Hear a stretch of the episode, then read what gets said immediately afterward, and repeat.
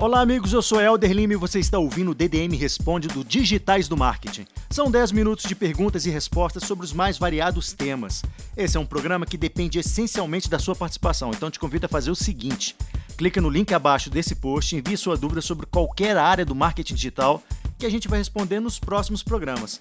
Sem mais delongas, DDM Responde com Yuri Moreno.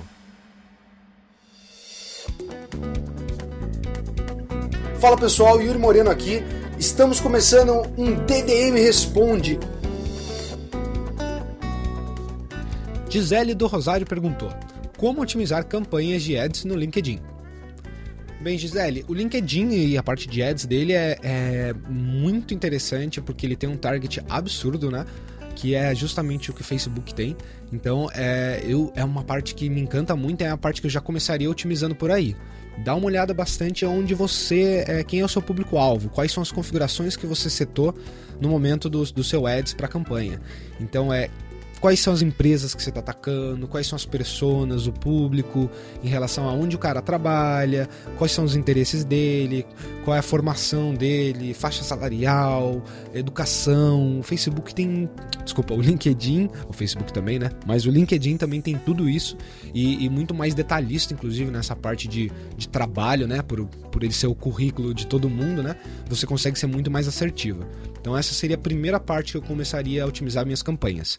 E a segunda parte uh, seria na, no reaproveitamento dos anúncios uh, em questões de trocar as variáveis que você tem uh, liberdade. As variáveis são poucas ainda também, são headline, imagem, descrição do anúncio, URL e destino, né? Que é quase meio que padrão nas networks.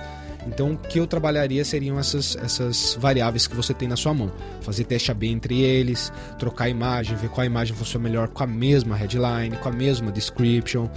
E a partir disso, ir achando vencedor e refinando sempre esse vencedor. Eu acho que aí é uma estratégia meio que padrão de ads, mas que é a melhor forma de se otimizar hoje em dia anúncios do LinkedIn, do Facebook e até do AdWords dessa forma. Controle de variáveis e controle de targeting. A Neiva de Paula perguntou: O que o Facebook leva em consideração para medir o relevance score de um anúncio? Olha, Neiva, uh, o que você está se referindo aqui, só para o pessoal que não está muito familiar, é o histórico de relevância, né? Ou, desculpa, o grau de relevância, melhor traduzindo para português, ou Relevance Score do inglês, que é uma métrica que varia de 1 até 10 e que serve para o Facebook ter uma ideia uh, de quão relevante é o seu anúncio para aquela audiência. Então é uma maneira, um algoritmo, que a gente até já conhece do AdWords, para o pessoal que já trabalha com AdWords, mídia paga, uh, que é o Quality Score, que é o quão aquele anúncio é relevante para aquela audiência, para aquele target. E ele consegue medir isso, né, levando em consideração algumas métricas, que essa é exatamente a sua pergunta. Métricas positivas como métricas negativas, e a partir disso ele vai gerar um coeficiente. As métricas positivas podem variar, tá? Mas normalmente elas são CTR, que é click-through rate, que é o quanto o cara clica no seu anúncio, quantos cliques mesmo ele tem, além dessa taxa de clicagem.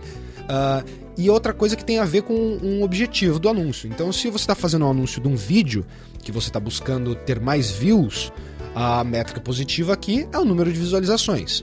Se você está buscando conversão, a métrica é a conversão do pixel. Então isso vai variar. E a métrica negativa é meio que padrão, que é aquela coisa de quantos usuários reportaram, falaram que não querem ver aquilo na timeline deles, ou que marcaram como spam ou, como indevido a publicação. Então essas são os, as duas métricas principais que o, o, o Facebook considera, positivamente e negativamente, para chegar nesse coeficiente geral do histórico do seu anúncio. E vale lembrar também, para quem não é familiar ainda com o Relevance Score, que quanto maior é a sua relevância, quanto maior é esse seu número, então 10, né, que seria o melhor número, mais barato você vai estar tá pagando para atingir essa audiência. Porque o Facebook é justamente isso: entregar anúncios de alta relevância para a rede dele.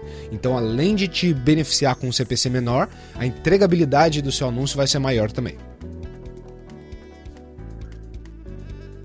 O Jefferson Souza perguntou: O que devo levar em consideração na hora de criar uma headline e uma call to action para uma página?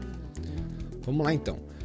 Jefferson, a headline, o principal objetivo dela, só pra gente lembrar aqui e aí realmente decidir o que levar em consideração na hora de criar esses dois, a headline e o call to action é. A primeira coisa da headline é ela tem que chamar a atenção do usuário e meio que convencer ele a continuar lendo, a ficar na página. Então, uma coisa que eu sempre falo pro pessoal é: pensa na sua campanha de aquisição. Como o usuário está chegando nessa página? Quais são as redes, os canais que estão trazendo ele ali para dentro? E quando ele chega, o que, que ele está esperando?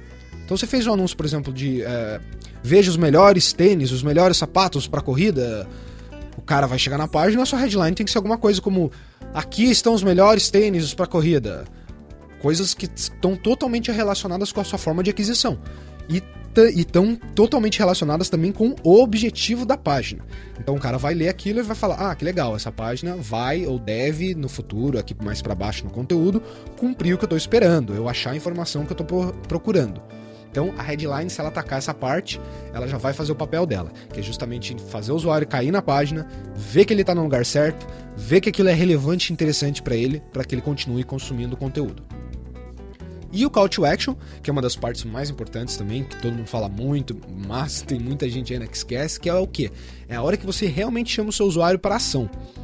Ou seja, clique aqui para compartilhar, clique aqui para comprar, uh, reserve o seu lugar, independente do que for seu call to action, é, o call to action serve justamente para isso para levar o usuário a cumprir a ação, para fazer a chamada. E qual é a melhor forma de se fazer isso então?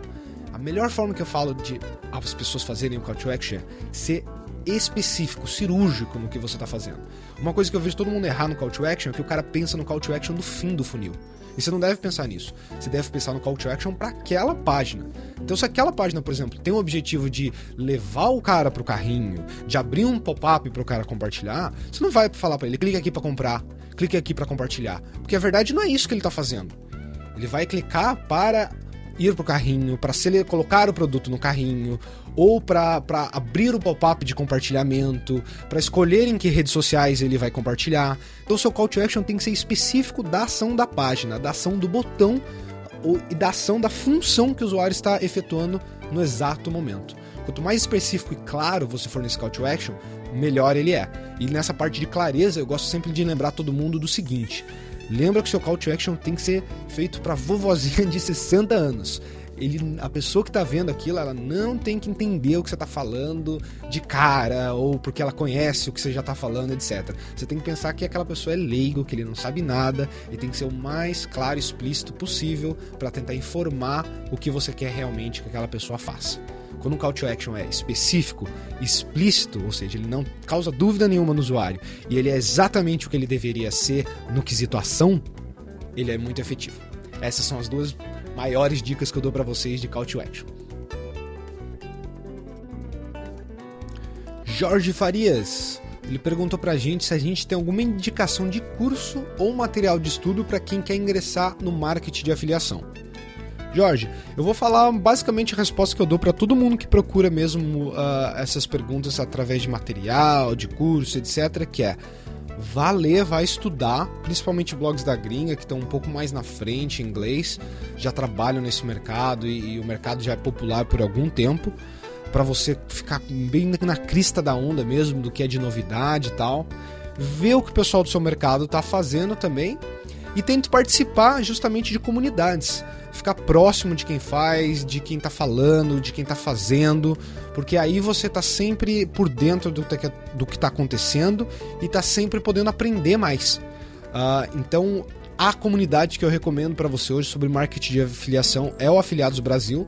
Eles são um evento, tá? Eles são o maior evento, mas eles também têm muito conteúdo hoje no Brasil sobre isso. Uh, no Digitais também a gente também está sempre falando sobre marketing de afiliação e convidando o pessoal para falar. Então, é, fica atento a uma comunidade, cerque-se de pessoas que já estão trabalhando nesse nicho. E aí, naturalmente, esses cursos, esses aprendizados que você está procurando vão começar a aparecer na sua timeline, na sua caixa de entrada, ou e até amigos te convidando para trocar uma ideia e bater um papo. Essa é a melhor forma de aprender, tá, Jorge? É isso aí, pessoal. Esse foi mais um DDM Responde. Eu espero que vocês tenham gostado e que as dúvidas das outras pessoas possam ter servido para você para solucionar a sua dúvida, o seu questionamento. Se não, você pode ir para nosso URL responde.digitaisdomarket.com.br, tá? É um subdomínio responde.digitaisdomarket.com.br e lá você vai ter o campo para fazer a sua pergunta. Faça a sua pergunta, participe do podcast e quem sabe você não tenha a sua pergunta respondida já no nosso próximo episódio.